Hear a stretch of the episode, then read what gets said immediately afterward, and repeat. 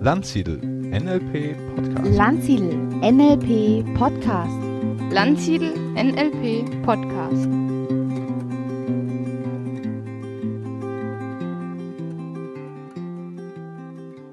Herzlich willkommen zu einer neuen Ausgabe des Landsiedel NLP Podcasts.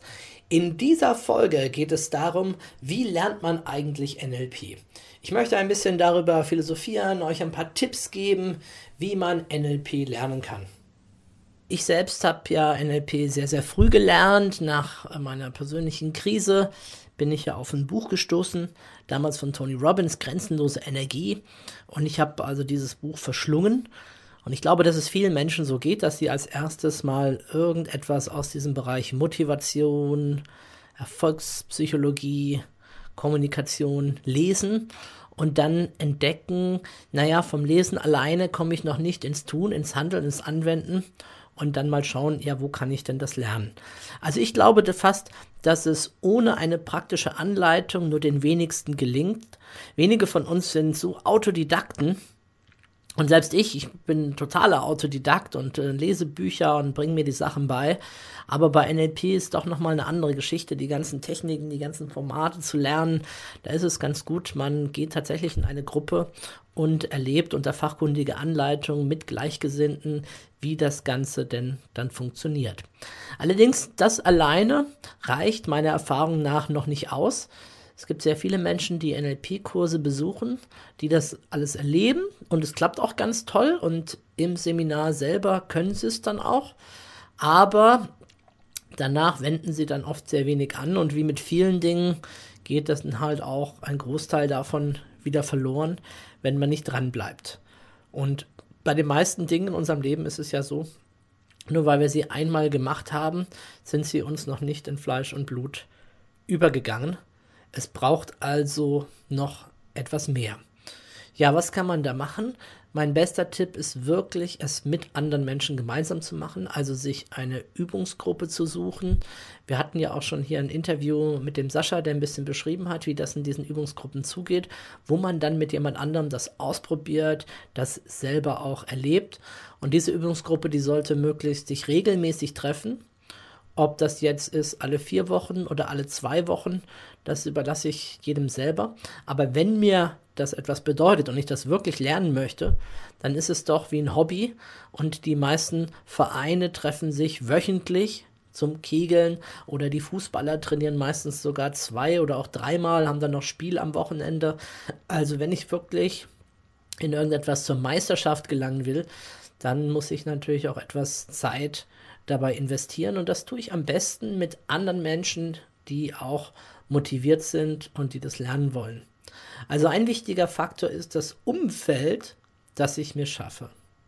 Such dir Menschen, die auch das lernen wollen. Such dir Menschen, die wachsen wollen, die dich unterstützen wollen, die dich inspirieren und die dich auch manchmal ein bisschen fordern, wenn an manchen Tagen du sagst, oh, ich habe keine Lust zu trainieren, die dann sagen, doch, komm, wir treffen uns, wir machen das, wir üben jetzt diese NLP-Formate für uns.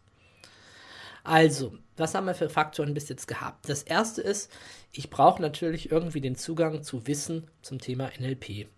Das ist allerdings nicht mehr das Problem. Als ich damals angefangen habe, da war das schon deutlich schwieriger. Da gab es kaum NLP-Bücher, ein paar Transkripte von Seminaren von Bandler und Grinder nicht so ganz einfach zu lesen, aber es hat mich fasziniert. Ich habe das verschlungen. Ich musste dafür wirklich in die ähm, Bibliothek gehen, Fachbereich Psychologie, um auf die zu finden. Das ist heute alles mehr, nicht mehr das Problem. Die Bücherregale, wo immer man ist, in welcher Buchhandlung oder im Internet, sind voll davon. Es gibt eine unzählige Anzahl an NLP-E-Books da draußen. Es gibt Webseiten, die darüber berichten. Unsere eigene Webseite www.lanzil-seminare.de hat knapp 10.000 Seiten und auf vielen, vielen Seiten davon ist ganz viel Content zum Thema NLP. Die Frage ist oft eher, die sich stellt, wo genau fange ich an bei dieser Vielfalt? Und dann vielleicht am einfachsten tatsächlich mit einem der klassischen NLP-Bücher. Ich empfehle sehr gerne von O'Connor und Seymour das Buch NLP neurolinguistisches Programmieren, gelungene Kommunikation und persönliche Entfaltung. Ein Klassik, Klassiker, inzwischen in mehr als 20 Auflagen erschienen. Ich finde es großartig, weil es ist nicht so amerikanisch, es ist gut zu lesen und es geht doch relativ tief hinein. Ähm, natürlich ist auch mein eigenes Buch, Way Up, den eigenen Traum leben, ein sehr gutes Buch. Dieses Buch hat mehr so den Fokus, wie kann ich NLP für mich selber anwenden. Es sind ganz viele Übungen drin, ganz viele Themen, die ich mit mir machen kann. Wer lieber hört, der findet eine Vielzahl an Podcasts und Beiträge zum Thema NLP online. Ähm, kostenlos auch zum größten Teil. Na klar, ich kann natürlich auch Hörbücher mir kaufen, die entsprechend die Sachen beschäftigen. Und auch auf YouTube werde ich fündig, äh, wenn ich mir Videos zu dem Thema anschaue. Also das Thema Wissen ist heutzutage eigentlich sehr gut abgedeckt durch E-Books, Podcasts, Webseiten, Bücher, Hörbücher. Da ist im Grunde alles mit da. Es geht eher darum, für sich selbst einen Fahrplan zu erstellen. Wie fange ich denn an? Wie gehe ich da durch? Was macht für mich persönlich selber den Sinn? Ja, und um das eben zu tun, um so einen Fahrplan zu erstellen, sich auch dran zu halten, da braucht es eine Fähigkeit, und das ist die Fähigkeit der Selbstdisziplin. Und die mangelt uns leider, den meisten Menschen, so dass wir uns Systeme schaffen sollten, die uns eben unterstützen. Und da sind wir dann wieder bei den schon angesprochenen Peer Groups oder auch einfach nur bei einem Buddy.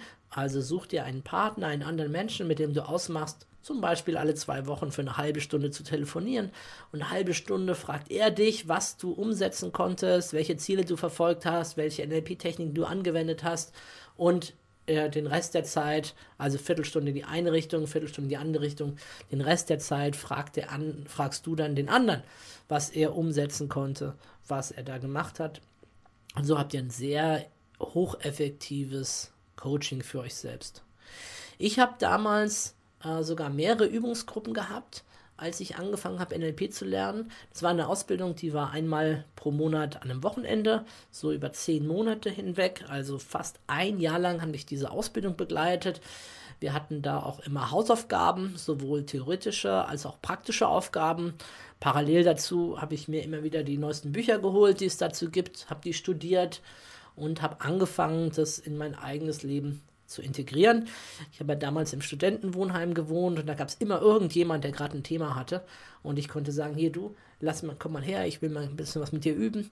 Außerdem war ich natürlich auch im richtigen Umfeld. Als Psychologiestudent war ich umgeben von anderen Menschen, die sich total dafür interessiert haben, was ich an dem Wochenende gelernt habe, sodass ich ihnen viel darüber erzählen oder sogar berichten musste, was dort wieder vorgefallen ist, was ich erlebt habe, wie das geht mit der Phobie-Technik oder mit dem Six-Step-Reframing und so weiter. Ja, und dann hatte ich meine Übungsgruppen, das sind drei verschiedene Gruppen gewesen. Äh, die eine war in Karlsruhe, die andere war in äh, der Nähe von Hannover und dann gab es noch eine bei mir ganz in der Nähe in Mannheim, wo ich studiert habe. Das heißt, ich habe auch weitere Wege in Kauf genommen, um einfach mit Menschen zusammenzutreffen, NLP zu üben und das zu lernen.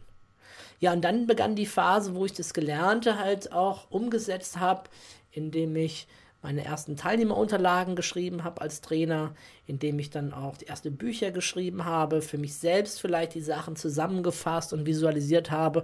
Eigentlich all die Dinge, die man sonst auch macht, wenn man etwas lernt. Warum sollte man die nicht auch hier sinnvollerweise machen?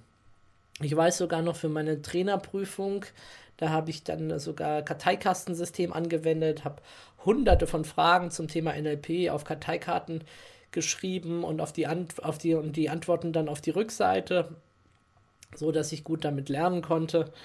Und äh, das äh, hat mich dann wirklich sehr vorangebracht. Ich habe daneben noch weitere Seminare besucht, neben dieser Ausbildung.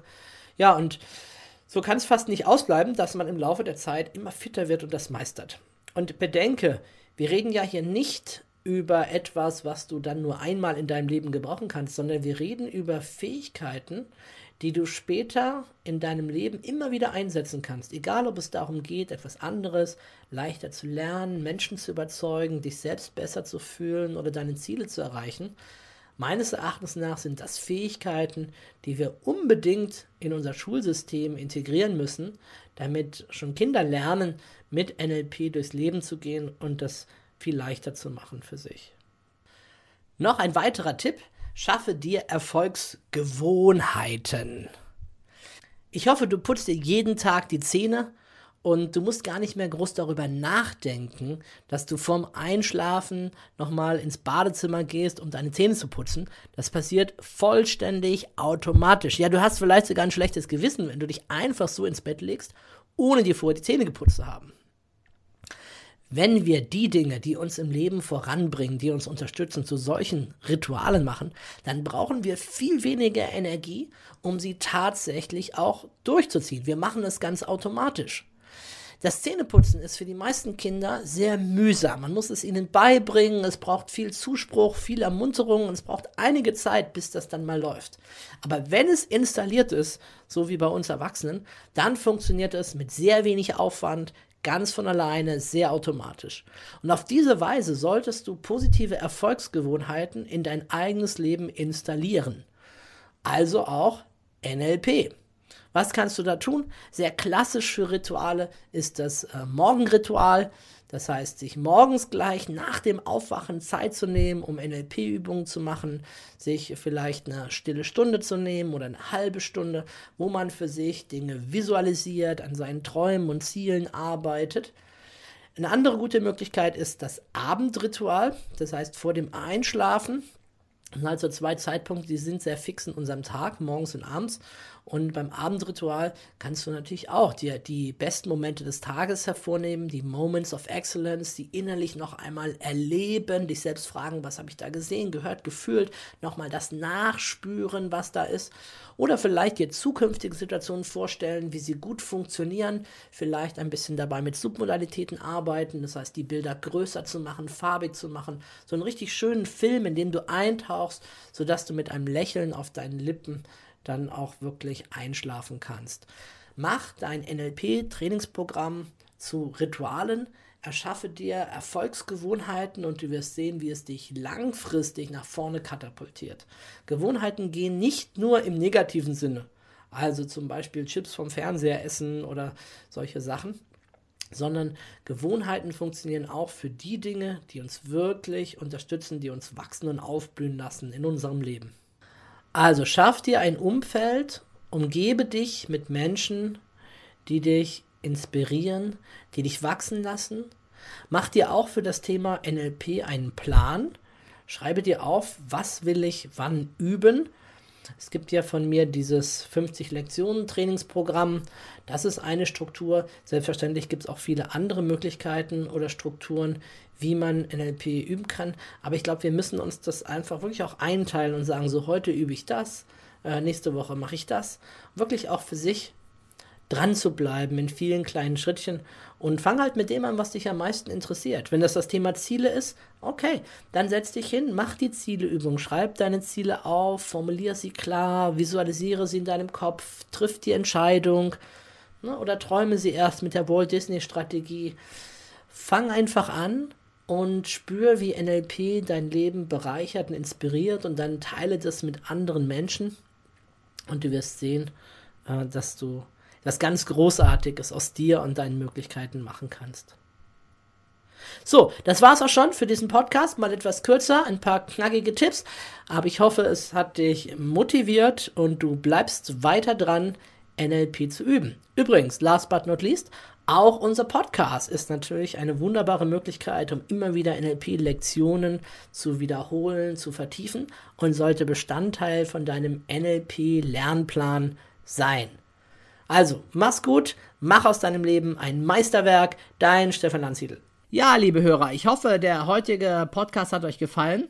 Wenn ihr noch weiteres erfahren möchtet, dann findet ihr in unserer Online-Buchhandlung zahlreiche Shop-Artikel rund um die Themen NLP, Coaching, Hypnose, Unternehmertum sowie über integrale Lebensführung, Glück und Erfolg. Schaut doch einfach mal in unserem Online-Shop vorbei unter www.nlp-buchhandlung.de. Wie auch sonst interessiert es mich, wie euch der heutige Podcast gefallen hat.